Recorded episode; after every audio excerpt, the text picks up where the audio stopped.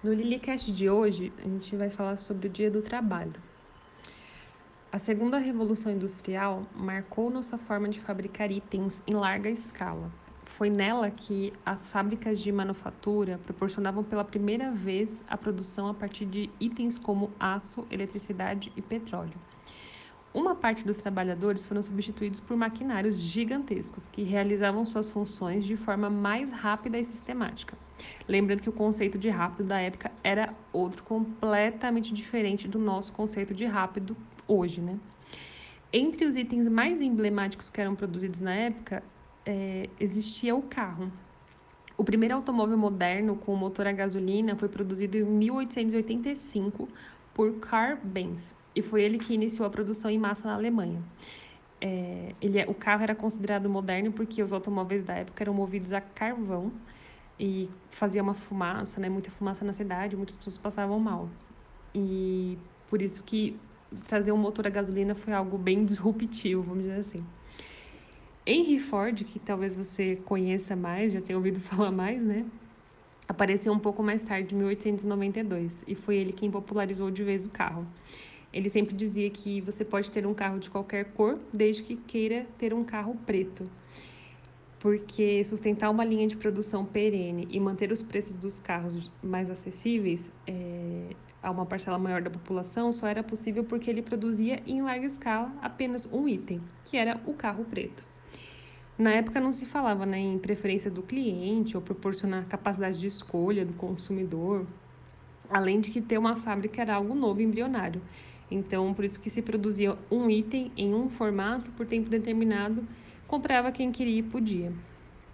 Como tudo era novo, a forma de consumir é, o carro, né, ele passou a ser visto como um bem de valor, substituto dos carros a carvão, e que, que faziam uma fumaça horrorosa, e fez com que o consumo aumentasse exponencialmente. Outra coisa que também não se falava na época era a carga horária excessiva que os trabalhadores eram obrigados a executar. Não existia nenhum tipo de legislação trabalhista e muitos morriam no manuseio das máquinas.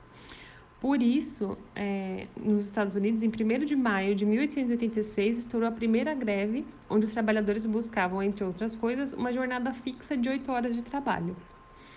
Já no Brasil, quando Getúlio Vargas assumiu em 1930, o 1 de maio já era considerado feriado, porém ele sempre foi marcado por passeatas e protestos dos trabalhadores e dos sindicatos da época em busca de condições de trabalho melhores. É, foi Getúlio que, com muita expertise, né, que ele era ligeiríssimo, intitulou o 1 de maio como o Dia do Trabalho e passou a promover festas populares e celebrações por esse dia. E ele também criou a CLT nos moldes que a gente conhece hoje, porque não mudou nunca, em, mil, em 1 de maio de 1943. Só abrindo um parênteses, né? a CLT, quando foi instituída, fazia muito sentido. Hoje em dia, a meu ver, ela desconta da folha de pagamento inúmeros tributos que o trabalhador jamais vai usufruir. Mas, essa é uma conversa para outro Lilycast, né? Vou fechar o parênteses. Estou te contando tudo isso para a gente chegar no seguinte ponto. As pessoas lutavam por condições de trabalhos melhores, porque na época empreender era um luxo de famílias já ricas que arrastavam seus sobrenomes e impérios há séculos. Com o passar dos anos, qualquer pessoa passou a ter a possibilidade de se tornar um empreendedor. Hoje em dia, com investimento baixíssimo ou nulo, você pode abrir a câmera do seu celular, começar a gerar valor para as pessoas através das suas redes sociais e no momento oportuno você realizar uma oferta de um produto. Mas muitas vezes você parou no tempo. Você está estacionado igualzinho a CLT de Getúlio Vargas, não buscando se inovar, se adaptar às novas possibilidades e trazer algo é, disruptivo para o seu mercado e para o seu negócio, coisas que a internet hoje já te, já te proporciona você acaba ficando tão focado em sustentar o estilo de vida atual que não está avaliando as inúmeras possibilidades que surgem na sua frente todos os dias e você ignora. Empreender, sem dúvidas, vai te levar a trabalhar muito mais do que oito horas por dia. Porém, você estará colocando toda a sua força e energia em algo que é seu. É, já estamos no quinto mês do ano. Está na hora de se colocar em ação, abrir seus horizontes e fazer a sua empresa avançar como você nunca fez. Para te ajudar a sair dessa nessa zona estacionada aí, igual a CLT, vai aqui uma lista de cinco itens que você com certeza já conhece, sabe que são importantes, só não está dando o foco que eles precisam. Item 1: tráfego pago. Existem duas formas de veicular suas propagandas na internet: via Facebook ADS e Google ADS. Você parte de um investimento de R$ reais por dia, é um investimento mínimo, e pode anunciar sua empresa para mais pessoas, aumentando a possibilidade de vendas. Item 2. Definir metas. Pare de caminhar como um andarilho sem rumo. Coloque suas metas num lugar que você vê todos os dias e corra todos os dias em direção a elas. Item 3. Finanças. Pare de negligenciar a sua vida financeira. Ter dinheiro é lindo, é maravilhoso e é ele que vai te manter no longo prazo. Quanto você tem de caixa hoje?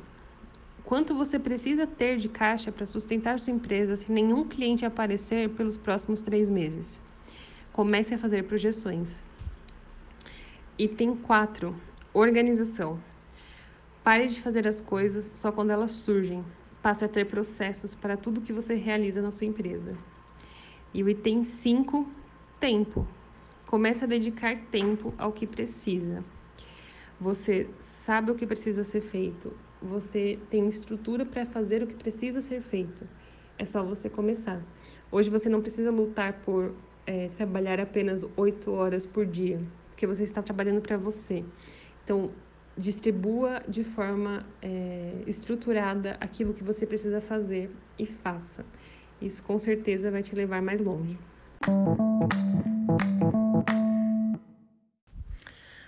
Um item bônus que eu lembrei aqui, faça uma lista de todos os papéis que você realiza na sua empresa e coloque todas as atividades que esse papel realiza.